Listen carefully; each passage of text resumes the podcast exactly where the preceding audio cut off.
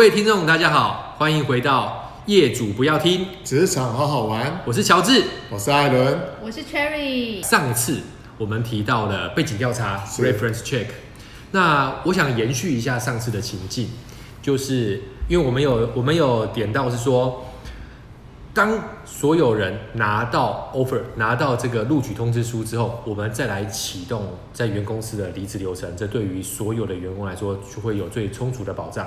好，但也问题来了，怎么样才能够提得漂亮、走得顺利？哇，这也是考验个人的大智慧啊。好，那在这一端的话，呃，我们刚刚在这个录制之前的话，也有几个简单的交流，发现哇，大家所遇到都有一些比较惨烈的相关经验。那我是不是先请 Cherry 分享你这边所遇过最惨烈、印象最深刻的？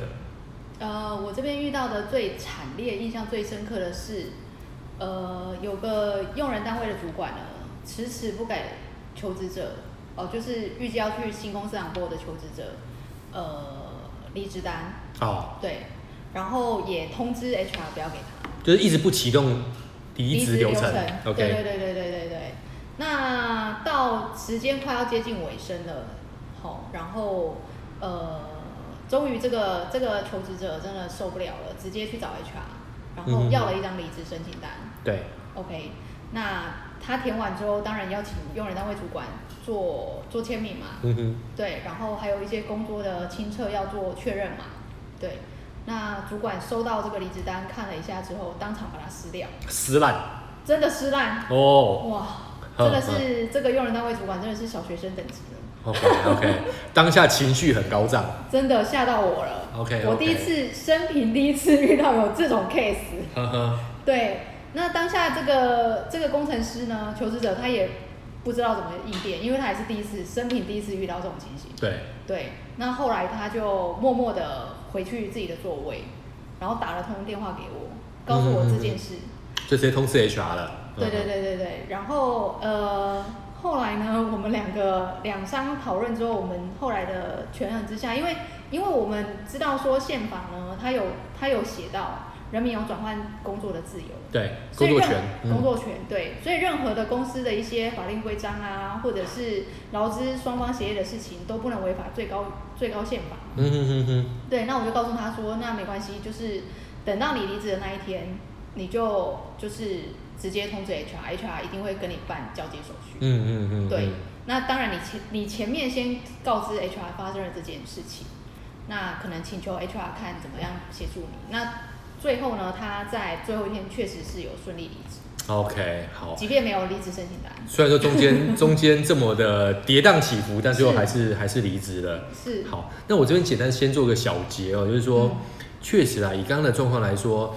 呃，我们就会提到所谓的离职，你先你还是会有个预告期嘛。嗯。那对于大部分的求职者来说的话，当然，呃，转换工作本来是每一个人权利，每一个人他们自己所做的最后决定。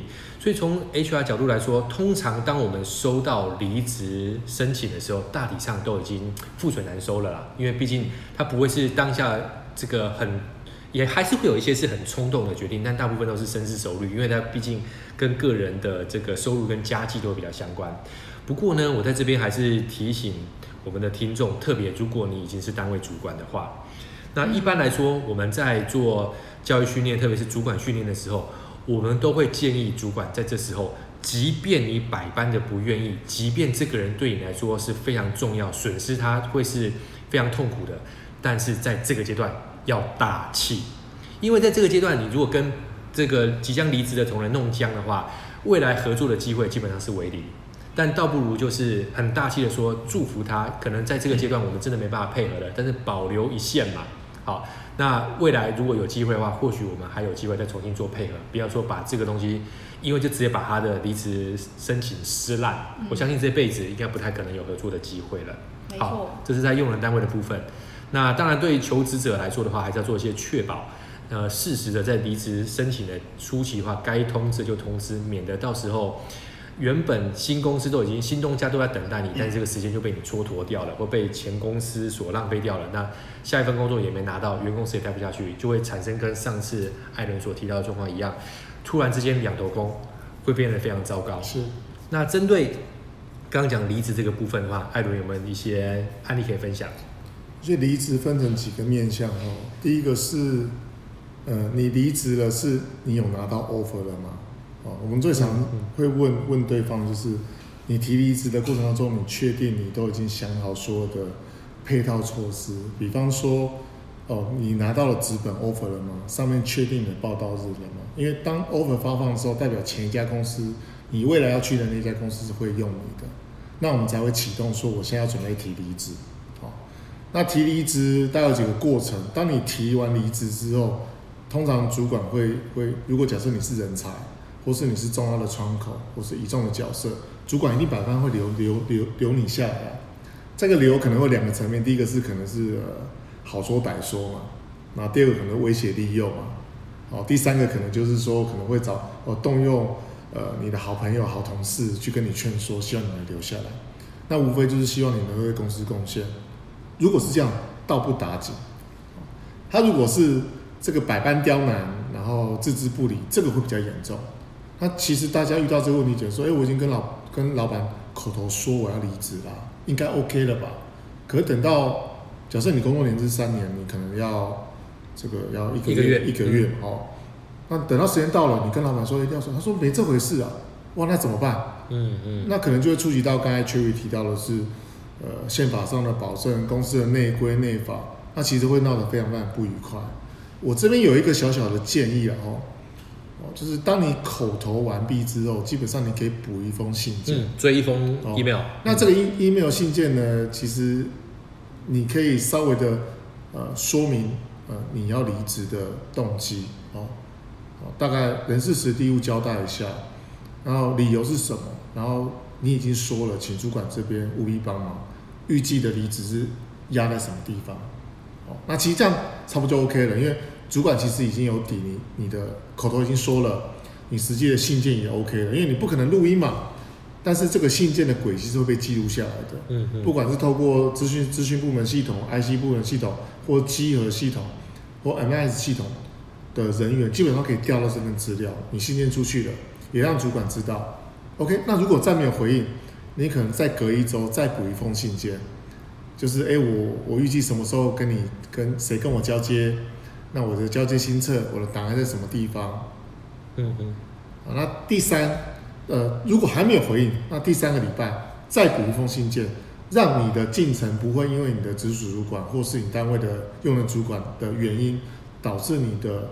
离职的进度落后，所以大致上这样的话，到第四个礼拜如果还不行，这个就如同刚才 Cherry 提到的，你在跟人资说，在跟呃最大的单位主管说，其实大家都会希望好聚好散，因为毕竟呃呃用人为财嘛，哦那那这个人虽然不能为我所用，至少不要骄傲，那未来有一天他可能回来，大家还是会是好伙伴，或是他到另外一家公司。未来有一些呃职场上面的一些经验交流，他也是未来可以请的对象，所以我认为离职哦，就是好好说，好好做，哦，然后把资料都留下来，记录下来，哦，确保双方的权利义务，啊、呃，以备不时之需。嗯嗯，理解。那其实如同刚刚艾伦所说的，遇到这样的状况都已经比较偏极端了，嗯、那可能跟主管这边的话。你说真的要好好的好聚好散，几乎已经是不可能的。是，那只能确保是说你的离职的时程流程要走完。对，流程走完，不要说留下一些什么令人非议的事情。是。那另外一个，其实我觉得对于呃即将离职的同仁来说的话，也有一个是非常考验大智慧的，就是 HR 或者是说单位主管一定会找你谈离职面谈。那离职面谈当中的话呢，两位有什么建议吗？因为我要离职，一定是要么我对这家公司有一些怨怼，我对于主管可能有些不满，或是有些东西我觉得不平不平之处，但是我又觉得我无力改善。当然也有可能是因为外面有一个非常好的机会，或者他们用一个非常高的薪水把我挖去，这都有可能。但在那个当下，特别是像 HR，他们这个非常热切的跟你说，来。满心，你就畅所畅所欲言吧。这个对于我们来说，啊、呃，我们会尽可能的保留你的这个，保留你的这个东西，不会让你直属主管知道，但也让也请你尽可能跟我们说，让我们未来能够做一些改善。那也让未来的这些员工的话呢，可能所受到的待遇或所受到的尊重更加的更加的好，更加的棒。那这时候两位会怎么样建议给离职即将离职的这个同仁？OK，通常呃，该该那个乔治提到一个点哦，当你已经呃提了离职，那在离职通报还没有出现之前，那你会有好几次的离职面谈。其实大家都想知道你为什么走，去什么地方。哦，他发生什么问题？呃，尤其是离职面谈上面都会有一些主诉嘛。哦，你的离职原因是因为生涯规划啊、薪资、呃、居住地、工作地点、工作内容，巴拉巴拉一大堆健康因素。那这东西其实大家都会提生涯规划，嗯，但是当你提到这个标准答案的时候，其实它就不是标准答案，到底是哪个比较好？那如果假设你提的是薪资、薪资福利这一块，好。你的单位主管可能是经理，结果你的处长或协理出来说，这不是问题，嗯，你要多少钱？这个部分我们都可以来调整，那怎么办？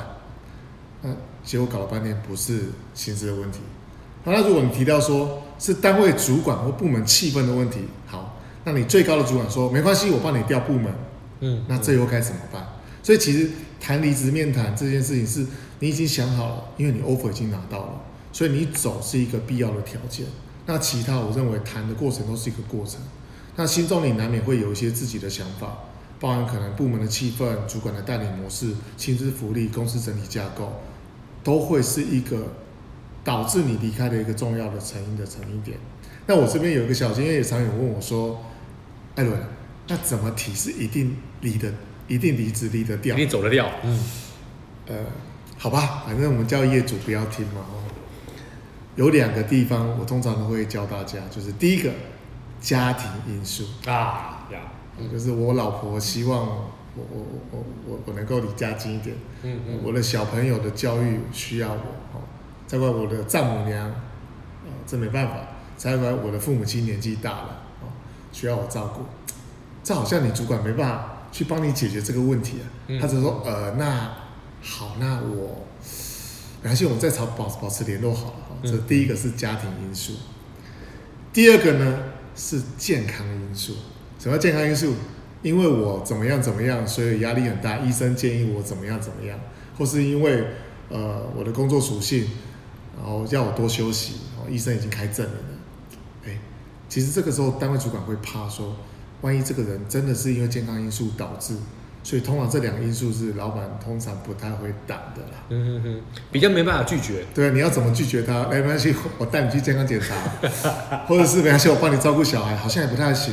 所以我会觉得，如果真的没有办法，你与其用生涯规划，不如用一个呃，我希望能够就近照顾家里，然后所以选了一个离家里附近近一点的工作，合情合理。可是如果你用什么？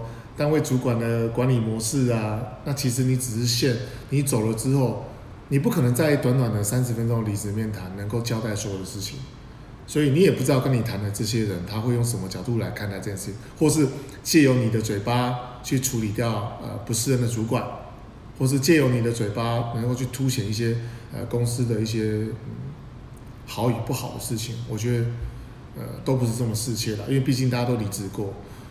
啊，我也很庆幸我离职之后，呃，大部分对我的评价都还算可以接受，嗯，所以我是用我自身的经验来跟大家分享，家庭因素跟健康因素是一个小窍门，好，那也请业主不要听，好，对，我这边做个补充哦，呃，艾伦讲的确实是，身为主管的话，遇到这样子他没办法协助你解决的话，他可能大部分的主管就会选择让你呃先平顺的离开，之后看有没有合作的机会，但是。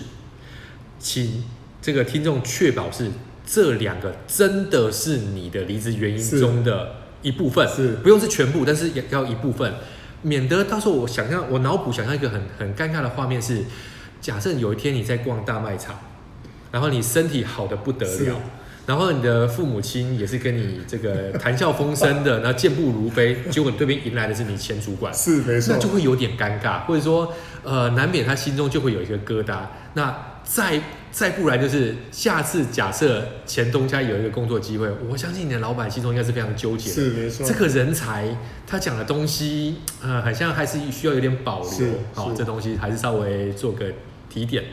那 Cherry 呢？怎么看？就是针对有没有遇到这个离职面谈当中有什么样建议或者有什么观察？嗯，因为刚才艾伦有讲到嘛，就是业主不要听嘛。对。所以我就讲，我觉得离职有两个面向。然后一个部分是比较暗黑的，嗯，就是他有提到说，第一个就是你拿到 offer 就是很确定要离开嘛，对，然后他又给了一个很好的那个离职原因的建议，对，那另外呢，第二件事是，你是想要透过你有一些你在这家公司呢已经很久了，然后有一些状况跟你面临到的一些困难是没有办法调调整的改善的，那你想借由这一次的离职去跟公司做谈判，对。对这个，那有可能你会最后留下来。是，对。那 maybe 就是艾伦刚才有提到嘛，就是薪资嘛。如果说哎，你就是真的做很久，然后一直没有加那个升官，也没有加薪，然后你想借由这次的离职达到这个目的的话，嗯、那也许你可以把你实际的一个理由讲出来。嗯哼。对。那可能刚好那个艾伦讲说，哎，处更高的主管就说，哎，没问题呀，这样子，或是帮你去做一个 reorg，就是一个组织调整，然后帮你用一个职位让你去带人，对，这都是有可能的，因为我们曾经有有 candidate 是遇到这样的状况，后来留下来的，对，对。对那第二个是呃，你可能就是在，可是这个这这个部分就是可能比较。会有一些 risk 啦，因为有可能就是说你可能是希望呃有一些呃跨部门的一些呃应应该说工对历练、嗯 okay、对，那有可能你的主管你是公司你是这个单位主管的爱将，然后他可能就是不愿意放手对，不愿意放手，不愿意放手，希望可以重重的用你这样子。对，所以你可能 maybe 你可以用这个方式来跟公司更高的层级做一些沟通，嗯，然后可以达到你的目的。是，对。但但这这这都不是你真正真的想要离开这家公司，你也没有对这家公司不满。那我个人是觉得，我的建议是说，当然在提离职的呃过程当中，我觉得离职是以自身为出发点去谈会比较好。虽然 HR 他都会跟你说，哦，我们在这个小房间，我们讲过之后出去，全部都会忘记啊，然后我们也不会说出去啊。但是我觉得这还是有很大的风险，因为因为毕竟主管还是会想要，用人单位主管会想要透过 HR 去了解你真正想要离职的原因嘛。嗯嗯嗯。对，那我觉得如果你是以自己为出发点的话，去讲说，比如说我个人觉得可能舞台受限啊，或是我觉得做了做这个工作很腻，就是我觉得对于公司跟用人单位主管或其他人都没有去做一些个批判。你是针对自己去做一个出发点，你自己的感受，嗯、那我觉得比较不会让公司后面去对你这个人留下一个不好的印象。是，嗯哼。那未来你如果去外面晃了一圈，又想要回来这家公司，其实对公司、对人资，或是对用原本的用人单位来讲，对你的印象都还是好的。确实，确实。我先回应一下刚刚 Cherry 所说的，呃，虽然会有点对不起 HR 的同业哦。但是我必须凭良心讲，当这个离呃即将离职的这个同仁跟我们说的，我们绝对好，HR 绝对会忠诚，可能不会讲的那么明，但是绝对会把它尽可能的呈现给单位主管或者是更高阶的主管看，因为那才是才是你讲的，因为我们不可能，我们不可能编造一套奇奇怪怪的论点，然后当然我们可能重重点的。你所提的这个人名啊，或者是什么状况，我会做一些修饰。不会说，但是都会记录下来。对对。那我也 我也遇过那种，就是我们的 KPI。对对对，没错没错。毕竟我们是做这个的嘛。那我也遇过那种很惨烈的是，我已经写的很模糊了，可是我遇到的是一个非常非常直接的这个一级主管，他是一个 VP，他就直接告诉我说：“乔治，你写这样子，我看懂了，你就直接告诉我是谁。” 好。那当下是我的选择是，要么我跟他说，呃，我不能跟你讲是谁，我拿着我的职涯跟你呃对着做，那或者是说我妥协，跟你讲那个是谁。嗯、那两位猜一下我做了什么选择？